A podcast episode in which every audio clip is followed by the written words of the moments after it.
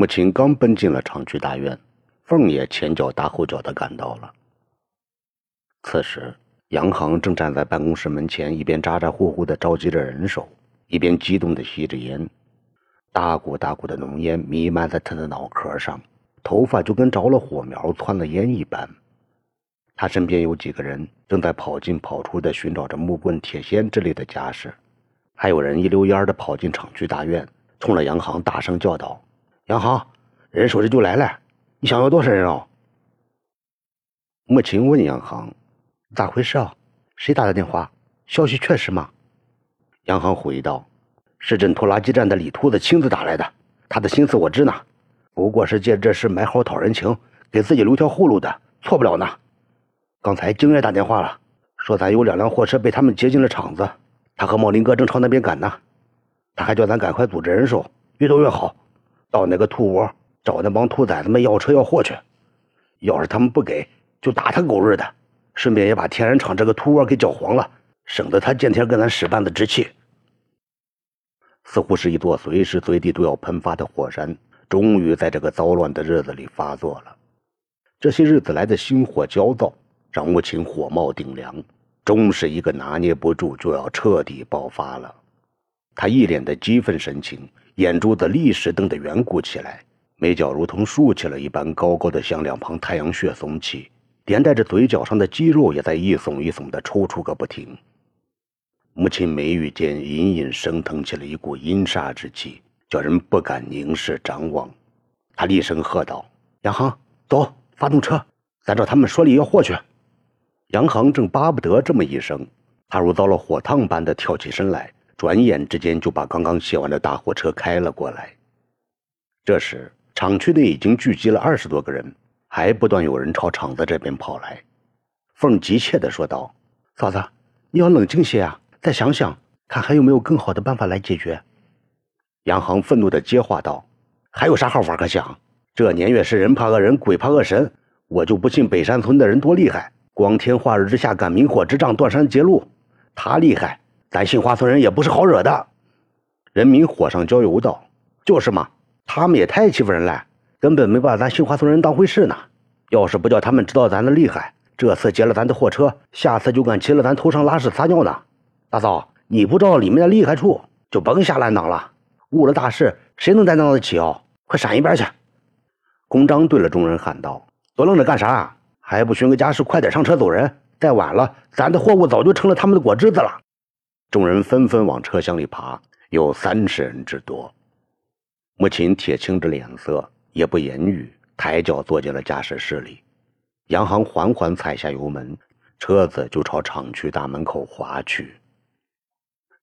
谁也没有料到，情急之下的凤竟会做出如此大胆的举动。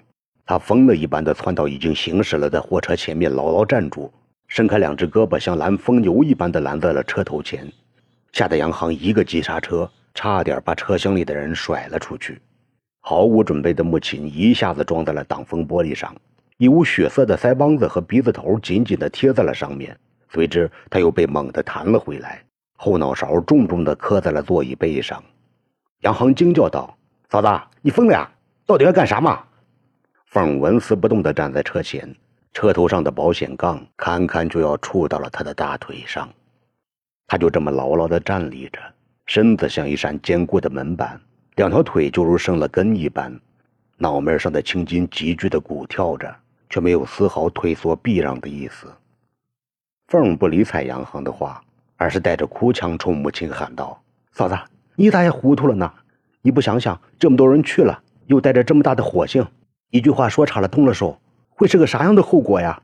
真要是伤了人，闹出人命来，这村咋办？这厂子咋办？咱跟老少爷们可咋交代啊？嫂子，我求求你，先冷静了，理智的想想，也不是没有其他更好的解决办法呀。咱可以找镇领导告他们，也可以直接找沈玉花交涉嘛。干嘛非要使拳脚动刀棒呢？”嫂子，你也别急，就坐在车上好好想想。就算非这样去不可了，也不急在这一时嘛。人民在车厢里嚎道：“大嫂，你快闪一边去！厂子里的事跟你没关系呢。”其他人也都急道：“这又不是村子里的事，是咱厂子的事，不该你管的就甭胡管呀！他天然厂要硬掐咱的脖子，想饿死咱呐！咱能这么老老实实的叫他把咱掐死饿死吗？门都没有呢！要叫咱死也行，得他先死了再说。凤不管车上的人七嘴八舌，眼睛死死的盯看着母亲。他说道：“嫂子，他们都是粗人，是浑人，你也是吗？不是呢，你是咱村的当家人，是咱厂的主心骨，是党员干部，是镇上有名、县里挂号、市里登报的响当当企业家女强人呀！你咋还寻思不过来呢？还没想到后果的严重性吗？”母亲一直没有说话，她就那么怔怔的呆坐着，脸上的表情却在急剧的变化着。这时，杨航和人民跳下了车，两人上前来就拉扯凤，想把她拉到一边去，给货车让开路。凤死命的挣扎着，坚决不让开。他抽出手来，狠狠的给了人民一巴掌。这一巴掌把人民打愣怔了，杨航也吓得住了手，不敢再有任何举动。正是这一巴掌，也把穆琴打醒了。他动了动身子，把车门打开，笨拙的下了车。他又朝车厢里群情激愤的人们招手道：“都下车吧，凤说的对呢，咱不能这么去，是得冷静下来，好好想想，再决定怎样去啊。”一车人都愣在那儿了，不知该下车好呢，还是不下车的好。公章招呼道：“都下车吧，过会儿再去也不迟呀。”在他的招呼下。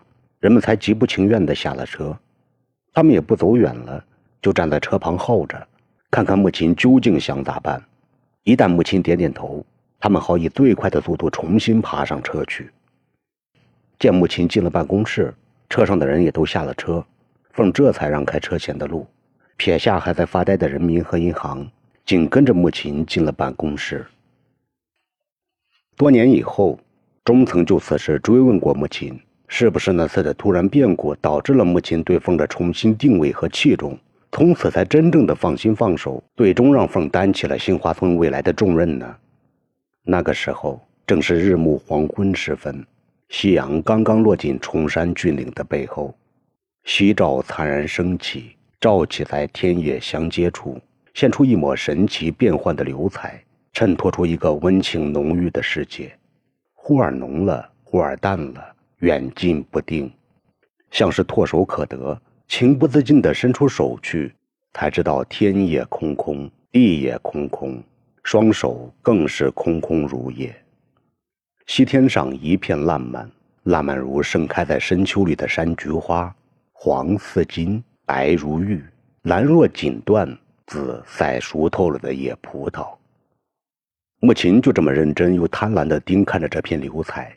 只待天幕灰暗，色淡彩沉，天地间渐渐融合在了一起，分不清了旷野和晴空，一切都被模糊而又透明的夜色遮掩住了。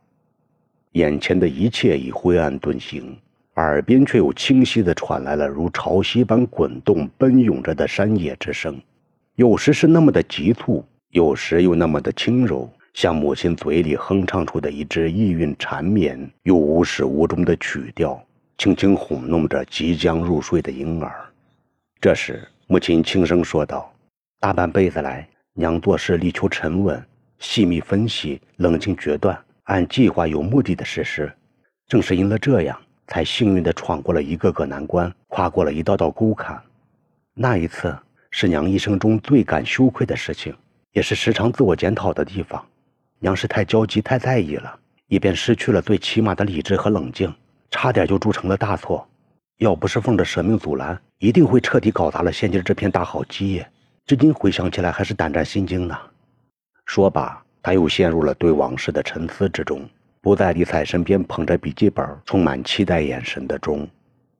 钟也不再追问，就陪着母亲默默地坐着。静待着冬天之上夜已放出光晕的月亮如期光临。